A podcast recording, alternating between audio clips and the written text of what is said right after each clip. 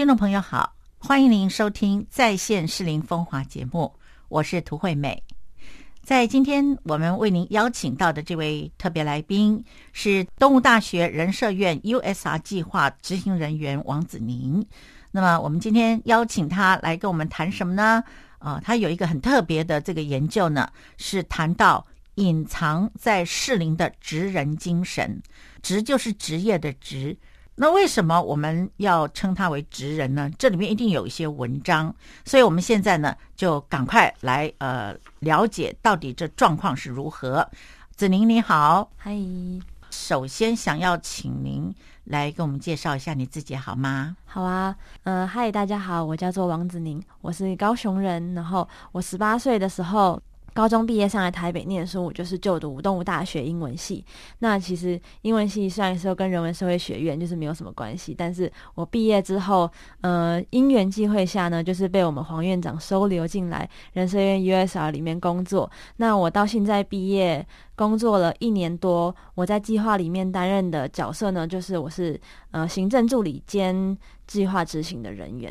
那因为呃，我应该说我对人文啊、历史这种就是创意方面的东西就是很有兴趣。然后再加上我对我觉得我读大学在士林待了四年，这段期间我对我觉得我对这片土地有。很深刻的感情，所以，嗯，我加入 USR 团队，我就希望可以跟团队的伙伴一起激发更多学生，让东吴的学生可以对适龄产生更多更深刻的地方认同。那么你在适龄待了四年之后呢，你就觉得说，呃，你你对于适龄这个地方有深刻的感情啊？那换句话说，适龄应该真的是一个很有文化底蕴的一个地方啊。才会吸引你的注意。对，那呃，我相信呢，今天这个题目真的是我们一般的人看不到的啊，就是说隐藏在适龄的职人精神。所以你不是要采访那些光鲜亮丽的人作为你的研究目标，你却对啊，你却却是谈的是说。隐藏在适龄的职人精神。对，我想请问一下，就是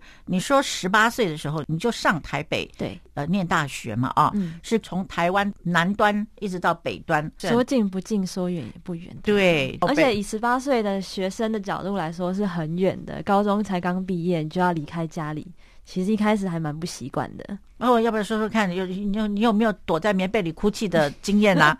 呃，这多少还是需要一下。我猜我爸大概也有躲在棉被里哭吧。我看，我觉得他放我在宿舍下车的时候，他大概就在车上哭了。所以你跟爸爸的关系呃感情很好，是我跟家里的感就是整个家庭的关系都非常的好啊。所以当时呃做这个决定，算是因为呃这样偷偷讲我们家的坏话，但是因为我以前在家里被管的很严格，所以我。我高中毕业之后，我就是没有留后路给自己，我完全就是决定我要上北部念书。我台中以南的学校我都没填，我只全部都填北部的学校。所以呢，我就是顺利的逼迫我自己来台北读书，然后就来到东吴大学。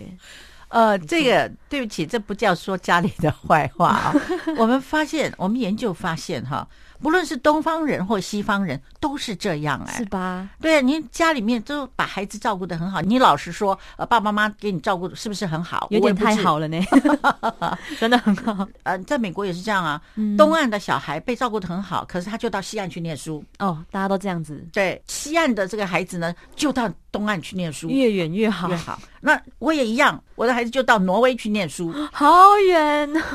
对不对？心里都是这么想的嘛。妈妈照顾的我很好，爸爸这么疼爱我，我就是要去远一点的地方。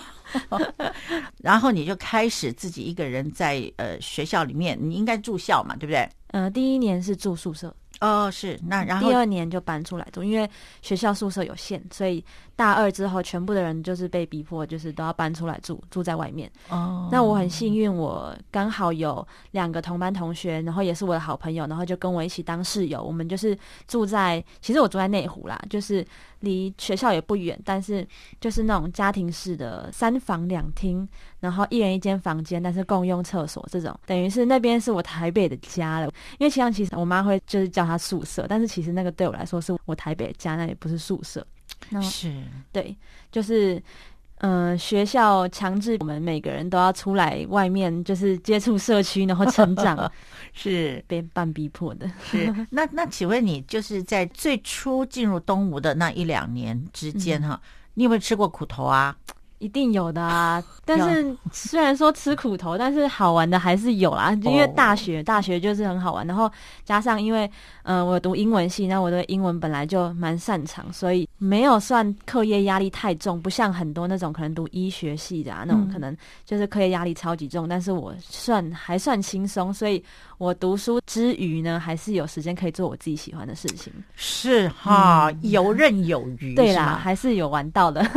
该辛苦的有辛苦，但是该玩的有玩到。哦，是是还算好玩。那那会不会是因为你在这四年之间，你在士林深入你的触角，嗯所以你才会感觉到你对于士林的人文、呃历史啊、创业啊等等这些都十分感兴趣，是在这段时间吗？嗯，其实我觉得我大学毕业前对士林的认识都是有点比较平面的，就是一般大众对士林的认知，就是我们有夜市啊，我们有。故宫啊，士林官邸啊，这种很普通的对士林的印象，所以我大学的时候其实对士林的感情比较薄，也不是说比较，也不是说没有感情，但是就是比较平面，没有很有很有那种文化历史的感觉。但是我自己觉得我是从毕业之后，我加入 USR 团队，所以是就是我工作就是必须要去深入了解士林地区的人文历史之后，我才更知道说，天哪，这个地方真的是我我觉得士林虽然说，嗯，现在可能有些人对他有一些负面印象，但是我觉得士林还是一个很值得大家关注的地方，而且它是有很多美好的小事情，就是只是大家还没有去发现它而已。是哈，嗯好，那照你这样讲的话，我就很好奇了啊、嗯既然你在士林住了四年嘛，哈，然后有三年是跑出来住的嘛，啊、对。那你是怎么样开始注意到士林地区的职人的啊？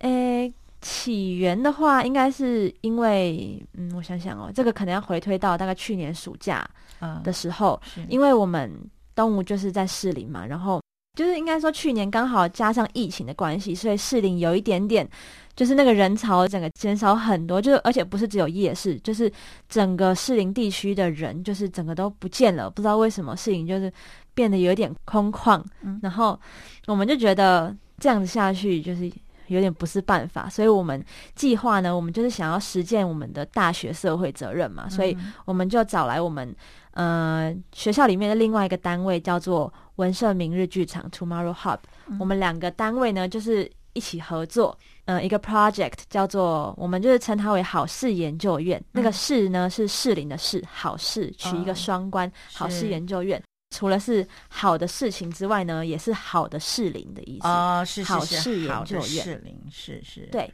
然后我们就是希望可以将呃士林地区的好人啊、好事啊、好店，甚至是好景，都可以把它呈现给大家。就是因为太少人看到了，好事研究院是我们的主题嘛，那我们这些人，我们就称我们自己是研究员，所以我们。身为研究员，我们就去努力的挖，努力的找，找到了之后，把它做成各式各样的文宣，像是手册啊、海报啊等等，然后把这些东西推出去，然后让大家看到，其实士林还是有很多美好的东西，尤其是人，我们觉得人才是士林最珍贵的宝物。所以，我们以人为出发点的话，我就想到说，诶，那士林是不是你看观光客啊什么的人潮都是来来去去，但是我相信一定有一群人就是默默的在士林这边，就是很认真的工作，好好的生活，因为他们就是喜欢士林，所以选择在这个地方的这一群人，我相信一定有。所以我就开始呃查查资料啊，上网看一些文章，结果呢不查还好，一查发现还真的有，而且蛮多的。哦就发现说士林其实隐藏了很多那种无论是百年老店，或者是传统工艺的一些师傅的那种行，就是那种木材行啊等等的，或是一些年轻人开的特色小店。那我觉得这些不论是师傅还是这些店的主人，我就会把他们定义成职人。然后刚好呢，这些人又在适龄，所以我就开始就是不停的找到很多资料，就是有关士林地区的职人的资料。然后我们在亲自去拜访这些职人之后，开始我们就是一开始呢，就是找他们聊聊天呐，也没有很严肃，就是聊聊天，听他们讲他们的故事。之后呢，再去深度的访问他们。之后，我才慢慢的开始了解到，说适龄这些在地职人都是我们很珍贵、很珍贵的资产。是，所以说呢，在你这样子精心去挖掘的时候，就发现这个士林真的太厉害了。那但是你为什么会用“职人”这两个字呢？因为我觉得。嗯，因为“职人”这两个字其实有一点被用的很很广泛，任何就是想要把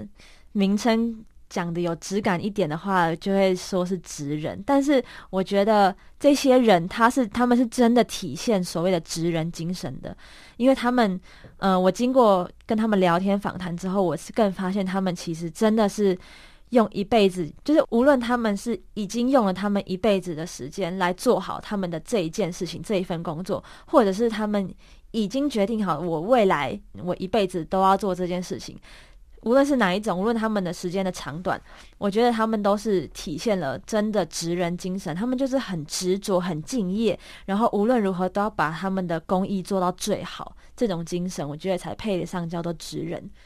那我经过跟他们聊天访谈之后，我发现他们真的是这个样子。甚至我因为访谈一定会问到问题，就是哎，你们有没有想过要放弃？但是他们每一个人就是很笃定、很坚定的跟我说，他们真的没有想要放弃，他们就是要做这个做一辈子。所以那个就是，嗯，我身为一个才工作了第一年还没有到第二年的人，我看到这些前辈愿意花这么多的心思，然后用他们一辈子的时间去做好他们的工作，我就觉得很敬佩，很敬佩的。同时，但是也也很向往，就是觉得天哪，我也想要像他们一样的那种感觉。所以，我是以一个新鲜人的角度去看这些长辈、这些前辈用一辈子做好一件事情的人。我觉得他们真的是体现了所谓的职人精神。是，所以对你来说，这些职人都不是站在舞台上面风风光光的那些角色。那但是呢，他们有一个特色，就是他们会坚持到底。对。哦，这听起来真的是很棒的一个品格哦。嗯，那你手上有没有什么例子？嗯，有的，有的。我先提一个一位先生好了，他叫做张宝仁。这位先生他是呃瑞城百年手工棉被店的第五代传人。那瑞城这间棉被店，他虽然他他的那个店名叫百年手工棉被店，他真的没有在胡乱，他真的是呃一间就是百年的。百年老店，它是有被呃台北市政府认证过的。他们门口一进去就就会看到他们的，就是旁边挂了很多很多个奖状，就是他们是被政府官方认证过，他们真的是百年老店的一间棉被店。那它地点还蛮妙的，它就在士林夜市里面哦。哇，嗯，你就是旁边就是那种什么排骨啊，然后炸鸡排啊，然后中间穿插一间手工棉被店，很酷。是。那这个张宝仁先生呢？他是这个棉被店的第五代传人哦，他真的很了不起，从一八八八年就创立了，那个时候是清朝诶。但是他一开始其实不在士林，他一开始在桃园那那附近，是后来到不知道第三代左右才搬到士林这边来，然后到士林这边之后就没有再移开过了，就是一直待在这边。那我觉得他最特别的一点是他。虽然说它是棉被店，但是它除了棉被之外，它还卖了一样很有趣的东西，就是它卖的婚嫁用品，而且是传统的那种，不是，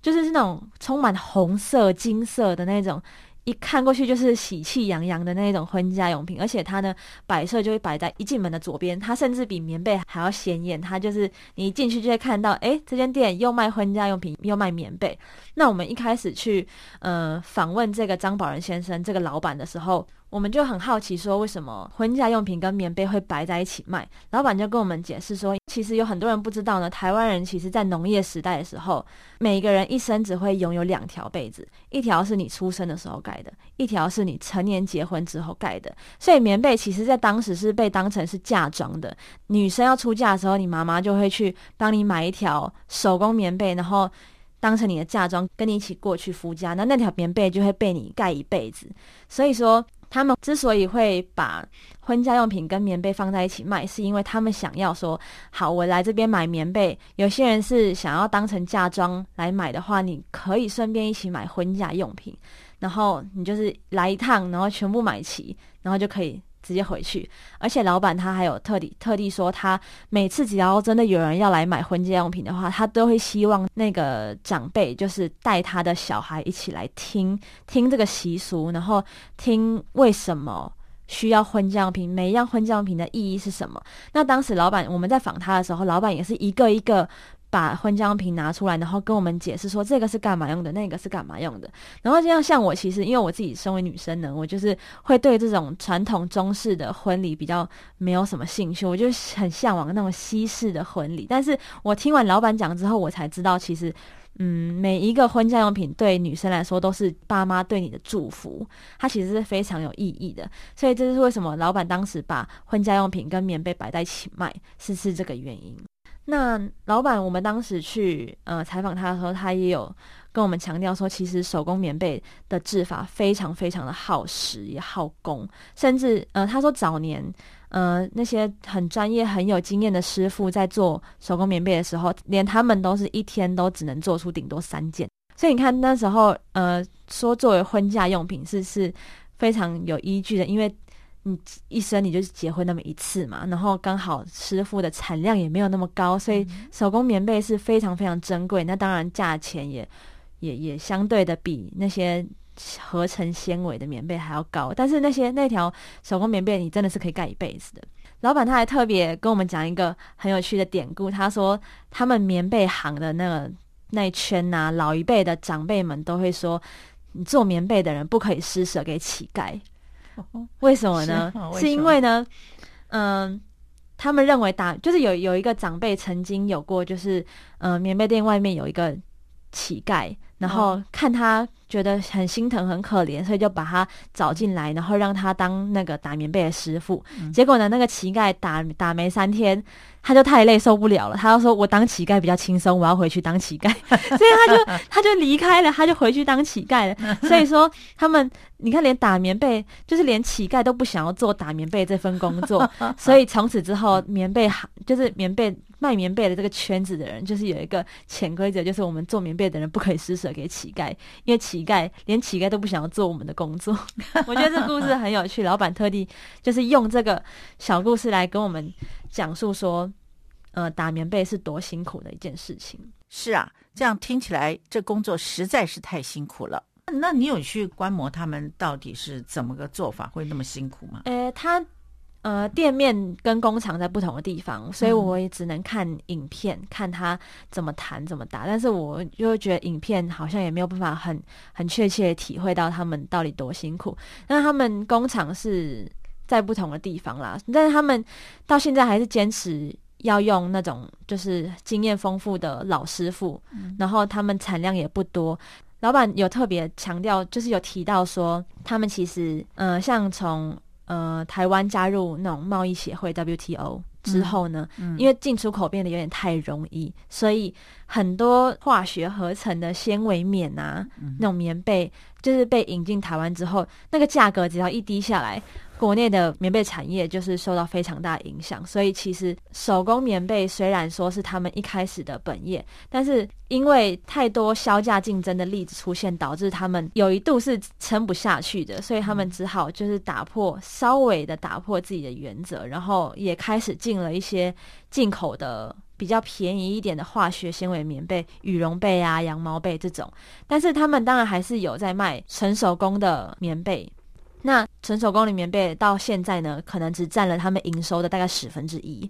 反而就是后来加入的产品才是他们现在营收的主力。但是他们还是没有放掉他们原本的本质，就是手工棉被还是有在卖的。我记得老板有说，就是现在还存在的手工棉被店呢，超过百年的只剩下两间，一间在斗六，一间就是瑞城，就在我们士林。而且它就夹杂在夜市里面，你在逛夜市，然后走一走，就突然看见棉被店，其实还蛮吸引目光的。我觉得大家有兴趣的话，可以去跟这个张宝仁老板聊聊天，因为他是很愿意跟大家传授这些他自己的心路历程的。是，嗯，那像瑞城呢，它是百年老店嘛，很明显的就是一个职人精神，因为他们真的是用了好几辈子的人在做了做这件事情。但但是除了这种经营很久的老店之外，我们还有去访问到另外一位，呃，钟欣颖小姐，她是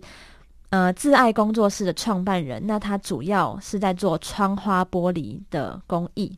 呃，我当时会找到他，真的只是上网爬文，然后他刚好有在经营他自己的脸书，所以我就找到他，然后发现他工作室是在士林，没错，是在大南路上。那，嗯，他比较特别，他的工作室不是对外开放的，他单纯真的只是在出产他的商品而已。所以，如果呃大家对他的作品、对他的商品有兴趣的话，可以上呃像是他的脸书或是他的 Pinkoi 网站上面都可以看到他的他的商品。那这位钟欣颖呢？他嗯，我看他应该是三十出头吧。他现他有两个小孩，然后最大的小孩也才读小班还是中班而已，所以他还还是一个年轻人。那他会开始接触窗花玻璃的工艺呢？是因为他自己说，他从小就是一个非常喜欢收集老物件的人，就是他喜欢去各式各样的工地呀，然后去。那种阿妈家啊之类的，去捡一些人家不要的老的东西，像是老桌子、老的窗台，就是老废的人家不要的东西，他就觉得很有味道，他就是把它捡回来，然后就这样收着，然后开始改造他们。那我印象中，他大学也是读相关的那种美术相关的科系，没有错。那他嗯毕业之后呢，他就是。有曾经待过那种大公司设计公司的助理，但是他觉得那个不是他想要的，因为他不能够自由的创作，所以他就是自己出来。他在二零零三年的时候就创立了他的工作室“挚爱工作室”，然后就开始不停的收集古窗花玻璃，然后嗯裁切它们，然后把它们镶嵌镶嵌起来，做成。可能像珠宝盒啊，或者是吊饰啊、花瓶啊等等，或是像杯垫、餐盘，都是他作品的范畴。那我去他工作室的时候，嗯，像他桌子上面啊，就是有各式各样的被裁切过的玻璃，所以其实很危险，然后也很容易不小心手就会被扎到。他有一个女儿才小班左右，他就很常不小心就是手指头。扎到玻璃，但是他已经很习惯了。那小那个妹妹，她已经很习惯，她就会自己扎到，然后自己拔起来，然后跟妈妈说：“妈妈，我流血了。” 所以她是她她就是呢，真的是完全工作室，就是嗯，她就是在那边裁切她的玻璃，然后做镶嵌的工作。是，嗯，那她有特别提到有一个很令她印象深刻的故事呢，就是嗯，曾经有一位客人。在母亲节的时候呢，就是去拿了他阿妈家不要的，就是他阿妈家的窗户要改成气密窗了，然后古窗花玻璃就是会浪费掉，他就把那个窗花玻璃拿去给钟欣颖，然后请钟欣颖把它做成一样艺术品，所以那个钟欣颖呢，他就把这个阿妈家的窗花玻璃做成珠宝盒，然后送，就是那位男客人就把这个珠宝盒送给阿妈。然后，然后阿妈就是她就是这样拍，用用那种底片相机呀，然后拍照回传给中心，然后中心你就觉得这个就是客人的回馈，对他来说比他拿到的金钱还要值得很多很多。他这这就是他工作下去的的动力，就是得到客人的回馈。那我们有问他说，因为像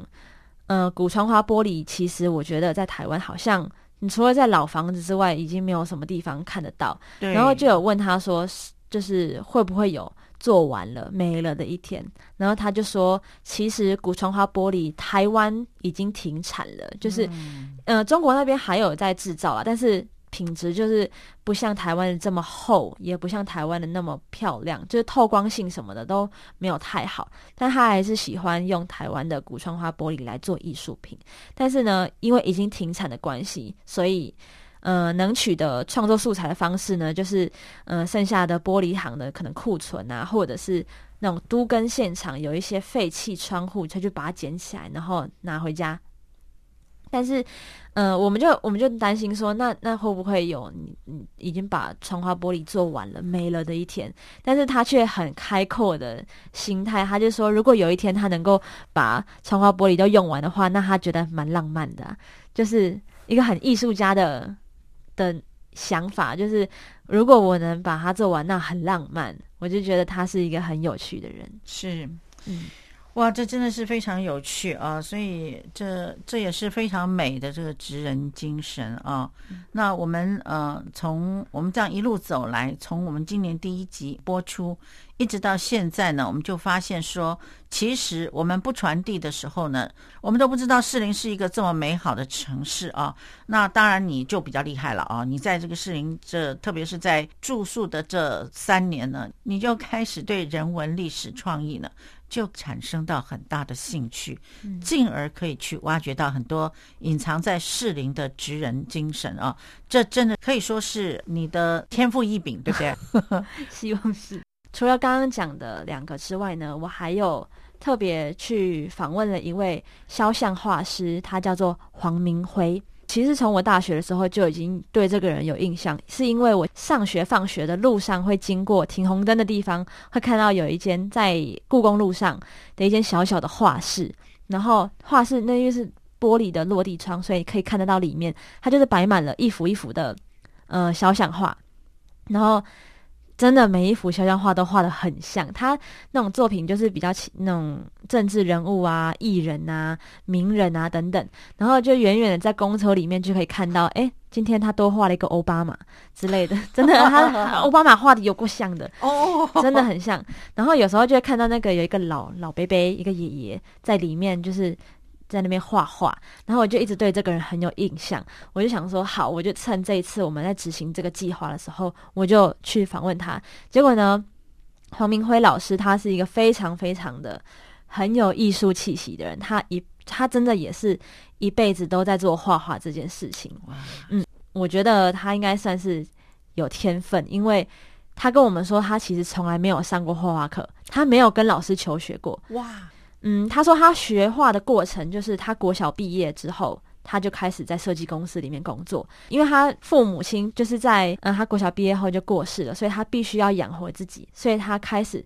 去设计公司里面工作。但是公司其实没有传授他太多绘画技巧，反而是他就在自己空闲的时候去买二手书啊，买美术书回来一边看一边学一边画，然后就这样子到他十八岁之后，他就已经出师了。他就直接出来开始开画室，然后接一些肖像画的案子赚钱。所以我觉得他真的是，嗯，虽然说他努力一定是有，但是他完全绝对是有天分的人，因为他从来没有拜师学艺过，他就是靠自己的观察跟自己的手艺来完成他的每一幅作品。呃，黄老师他有跟我们说，他其实。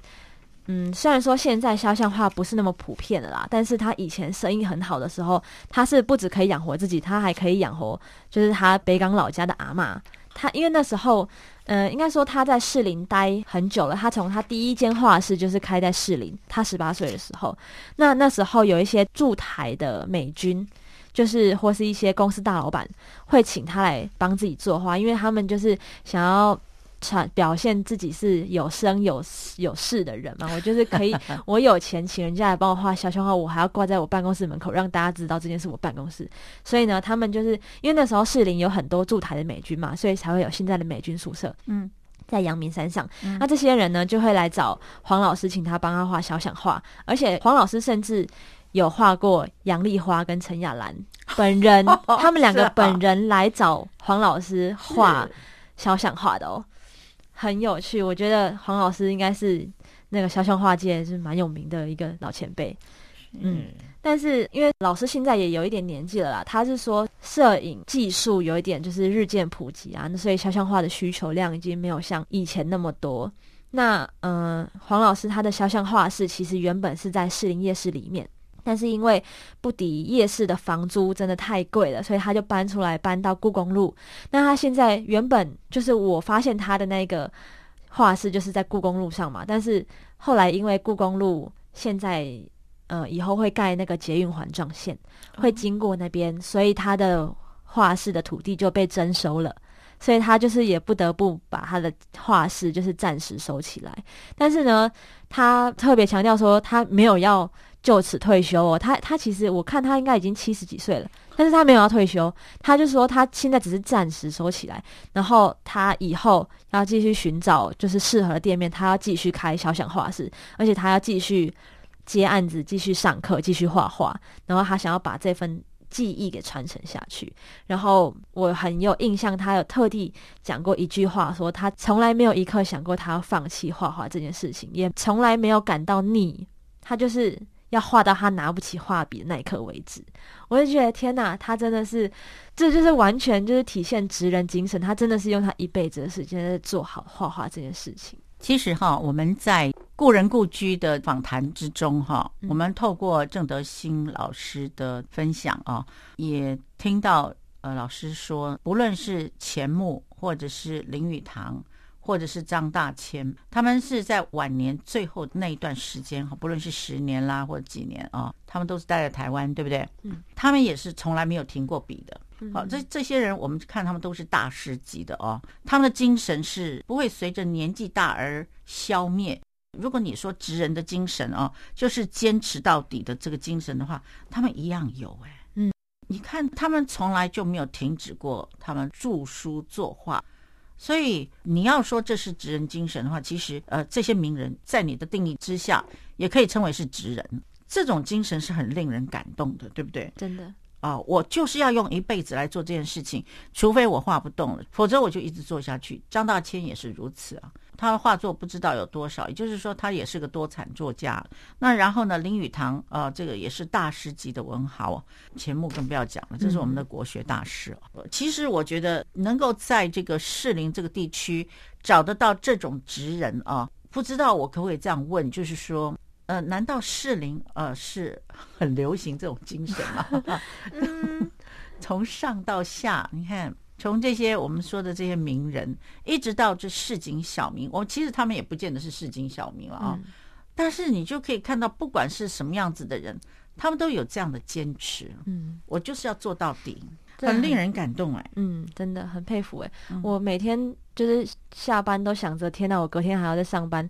他们竟然有办法用他们一辈子的时间就做那一件事情，而且是做到最好顶好的程度。我觉得我每一次去访问他们，就是获得一些养分，就觉得天哪，他们真的很厉害。是哈，那在这些职人里面，你有没有印象最深刻、让你最感动的例子可以跟我们分享的呢？印象最深刻的例子的话，那我一定要提到一位竹屋师傅，他的名字叫朱义武。嗯，我先说我一开始为什么会注意到他好了，是因为。呃，其实就是朱义武他的店面叫做复发竹木行，那他的位置就在士林夜市，也是在士林夜市，就在呃捷运淡水新一线的底下。我每次要从夜市回家的时候，走路就会经过那个地方，然后我就会看远远就会看到这个就是一间店里面，然后摆了一堆超级高、超级长的竹子，我可是我不知道他在干嘛的，我也没有特别去了解。那我一样是趁这次有机会，我就是。特别去敲他访问他，然后才发现他已经在这边开好久了。嗯，我后来去访问他，才知道原来他是全台湾唯一仅存的一个还会用竹子盖房子的人。